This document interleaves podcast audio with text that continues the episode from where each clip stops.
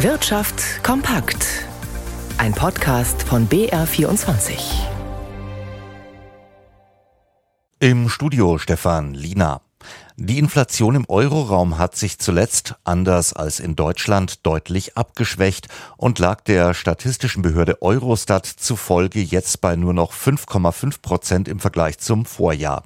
Im Vormonat hatte dieser Wert noch bei 6,1 Prozent gelegen. In Deutschland sind die Lebenshaltungskosten dagegen zuletzt hier noch etwas gestiegen.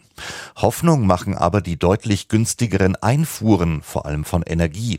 Felix Linke hat sich die Entwicklung genauer angesehen. Deutschland ist auf die Einfuhren von Energie angewiesen, so spielt es eine große Rolle, dass die Preise für Gas und Öl, aber auch für importierten Strom im Mai erneut stark zurückgegangen sind. Das Statistische Bundesamt stellte bei den Importpreisen insgesamt einen Einbruch um minus 9,1 Prozent zum Vorjahr fest.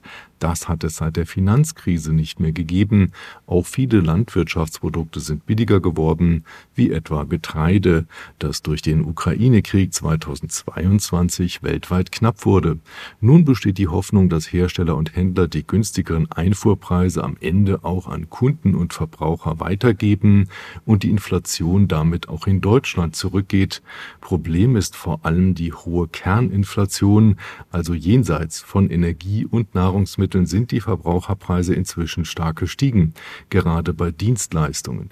Dieser Trend scheint sich europaweit zu verfestigen, so wird es für die Europäische Zentralbank immer schwieriger, die Inflation einzudämmen. Für Ende Juli ist deshalb bereits die nächste Zinserhöhung vorgesehen.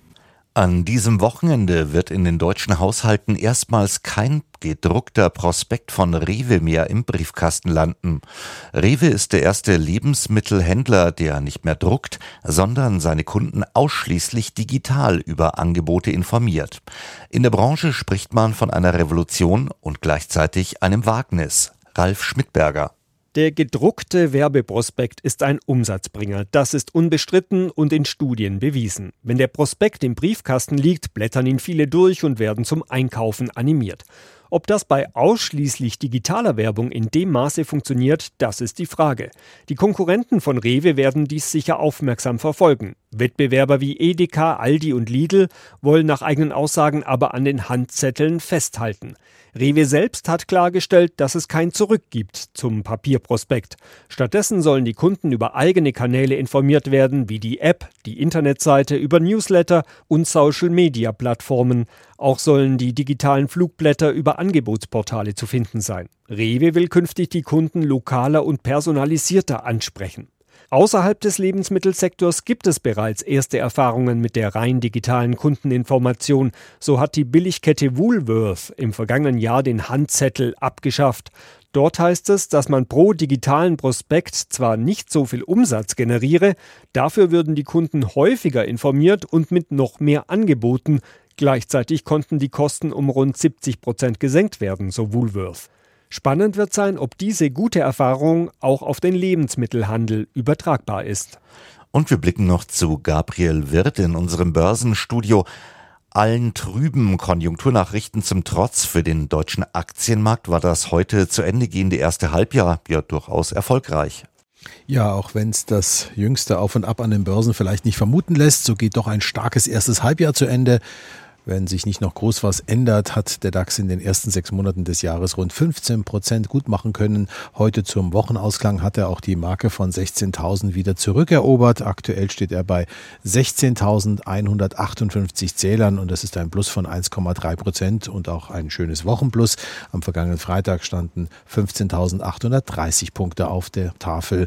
Allerdings, es gibt auch viele warnende Stimmen, die vor zu viel Euphorie warnen. Es mangle im Moment an Vertrauen, dass man man oberhalb von 16.000 noch nachhaltige Kursgewinne erzielen könne.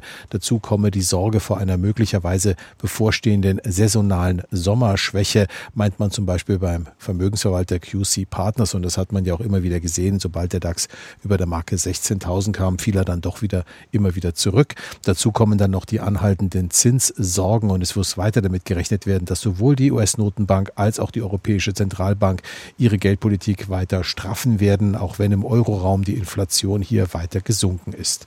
Und an den Devisenmärkten, da zieht der Euro gerade wieder ein wenig an auf einen Dollar 9 Cent 20.